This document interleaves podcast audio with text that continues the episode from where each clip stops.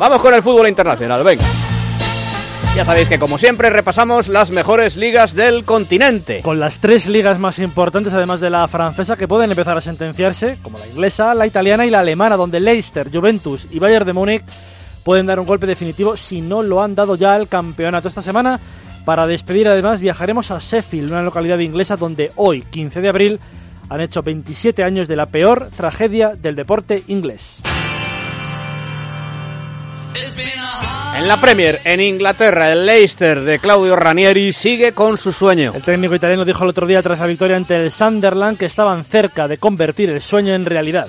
We knew that uh, is normal because Sunderland fight to, to, to be safe and uh, was a difficult match, but I'm very very happy for three points. Uh, uh, for our performance was very solid, very strong. Of course, they had the, chance to draw the match, but also we had uh, three, four chances to, to finish early. Contento por los tres puntos, contento por haber terminado 0-2 el partido. Recuerden con dos goles de Jamie Vardy, la verdad es contento por llevar siete puntos de ventaja. Aún había que dar el último estirón, aún hay que darlo. Siete puntos de ventaja sobre el Tottenham. El líder juega el domingo a las dos y media en el King Power Stadium ante el West Ham. Tras este partido, Swansea y Everton en casa, y eso sí, Chelsea y Manchester United fuera son los escollos que le quedarán al conjunto de Ranieri, al que le valdría ganar, atención, los tres partidos como local para ser campeón. El Tottenham de Pochettino deja su partido para el lunes, visita el Britannia Stadium para jugar ante el Stoke City, sin casi margen de error y dependiendo claramente de lo que haga el Leicester. Cosas interesantes en Inglaterra. Mañana hay un Chelsea-Manchester City a las seis y media con el equipo de Pellegrini, semifinalista en Champions, rival del Madrid, con posibilidad de dejar cerrada la última plaza para el año que viene. Y poco antes el Manchester United recibe a Aston Villa, que certificó su descenso a segunda la semana pasada. Los de Villa Park, que llegaron a ser, recordarán, campeones de Europa en 1982, bajan y consuman un desastre deportivo que ya se veía venir en los últimos tiempos. De Inglaterra nos quedamos también con el sonido de Anfield anoche. Sturridge. Oh, but he's poked it through for Milner. James Milner's ball in. They're queuing up. It's there. They've done it. Day Lovren has sealed a stunning comeback for Liverpool. Es el gol de Dejan Lovren para clasificar al equipo de, de Klopp a una semifinal europea, la de Europa League, al eliminar agónicamente al Dortmund en el tiempo de prolongación, 4-3, después de ir perdiendo 0-2 y 1-3 a 25 minutos del final. Los Reds llegan a semifinales tras 6 años, recuerden, en 2010 en la que perdieron la eliminatoria ante el Atlético, que luego sería campeón. En Francia, el PSG, el Paris Saint-Germain, ya fue campeón. Ahora la atención se centra en las plazas de Champions. Donde cinco equipos buscan las dos plazas que dan acceso a la máxima competición europea. Dos han enfrentado hoy y han empatado en Gerland. Lyon 1, Niza 1. Ahora mismo el Lyon lleva 56 puntos y el segundo, el Niza, lleva 54 y ocupa la cuarta plaza. Los otros tres equipos son el Mónaco con 55 puntos, que juega el domingo a las 9 ante el Marsella el San Etienne con 51 puntos que juega en Bastia mañana a las 8 de la tarde y el Rennes también con 51 que recibe al Ginkamp el domingo a las 5 de la tarde. En Italia todo preparado para que la Juve se distancie en cabeza. Jornada provincia para que lo haga el equipo de Allegri, recibe el domingo a las 3 al Palermo, sabiendo lo que ha hecho el Nápoles mañana en su visita a Milán para jugar ante el Inter, un partido muy complejo sin Higuaín que cumple su segundo partido de los cuatro que le impusieron de sanción al argentino. Los juventinos tendrían nueve puntos de ventaja si todo les sale como ellos esperan y quedarían 15 por jugar, es decir, que dos victorias como local le darían el Scudetto.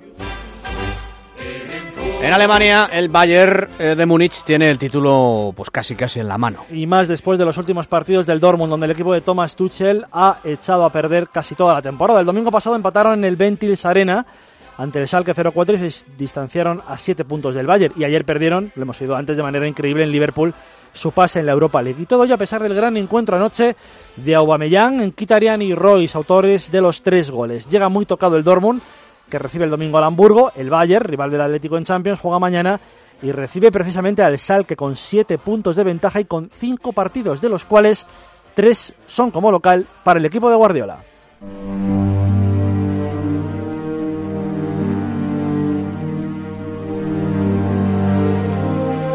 Y hoy se han cumplido 27 años de una tragedia mayúscula en Inglaterra. La mayor en toda la historia sucedió el 15 de abril de 1989 en el estadio de Hillsborough, en la ciudad de Sheffield, del lugar habitual de juego del Sheffield Wednesday. Era un partido de semifinales de Copa entre el Liverpool y el Nottingham Forest.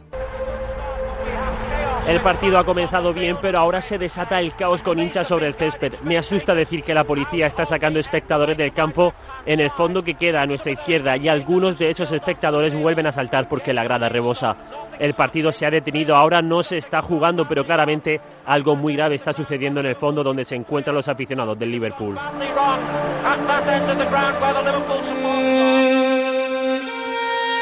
La BBC narraba así el comienzo de la tragedia aquella tarde soleada de abril. Solo se llevaban jugados siete minutos del partido y algo grave estaba sucediendo. Los espectadores saltaban al campo porque la grada del fondo izquierdo estaba a rebosar con casi el doble de capacidad de la que había permitida. Un error policial nefasto y clave para determinar responsabilidades de lo que sucedió allí. Aunque 27 años después ni una sola indemnización ha llegado a ninguna de las familias de los 96 fallecidos aquella tarde. Todo empezó cuando a media hora del inicio del partido la gente no había entrado aún en las instalaciones del estadio. Tampoco los miles de seguidores del Liverpool, muchos más que los del Nottingham Forest, pero situados incomprensiblemente en Leppings Lane, el fondo más pequeño. Un atasco a la entrada de la ciudad había hecho que los hinchas no llegaran con mucho tiempo como solían hacerlo. Ese detalle fue determinante esa tarde. Steven Gerrard, mítico jugador del club, perdió a un primo pequeño aquel día. And then obviously you know going to bed that night and, and thinking about it lying there in bed and you know praying if you like and keeping your fingers crossed that you know it didn't get any worse. Dice Gerrard que la tragedia le marcó. De hecho, este corte de sonido, Juan, está sacado de un documental, lo que supuso la tragedia de Hillsborough para mí, para Steven Gerrard. Rafa Benítez, entrenador del Liverpool y campeón de Europa en 2005, cuenta también una historia emocionante. Uno de los padres del colegio de mis hijas estaba allí y él estuvo allí prisionado contra las vallas con una chica. Y la chica no podía respirar y decía que no puedo respirar, que no puedo respirar.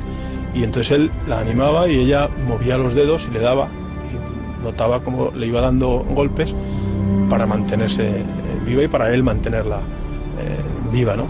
Hasta que ya dejó de, de dar golpes y tal. Cuatro años antes en el estadio de Heysel en Bruselas, 39 hinchas, la mayoría italianos, habían fallecido poco antes de la final de la Copa de Europa que enfrentaba el Liverpool y la Juventus. El fútbol inglés estaba alerta contra el juliganismo, por eso la policía aquella tarde en Sheffield estaba muy atenta, casi tanto que al ver tanta gente amontonada en las puertas de acceso tomó una decisión crítica, abrir las entradas para evitar posibles enfrentamientos fuera del campo. Eso fue terrible porque toda la gente, aficionados del Liverpool y el resto, neutrales, entraron por el mismo acceso, la puerta C de ese fondo, una ratonera sin salida que provocó la tragedia, el aplastamiento y la muerte por asfixia de los aficionados.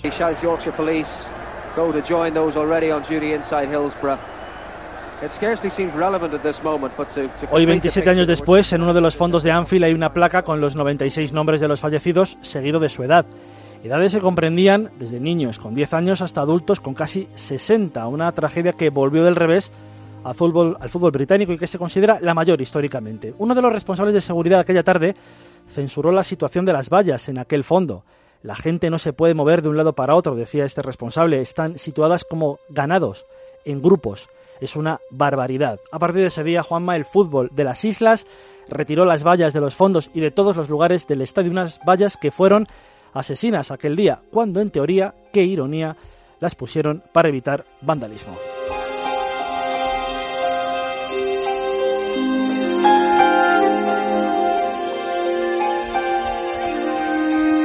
Muchas gracias, Dani. Hasta luego.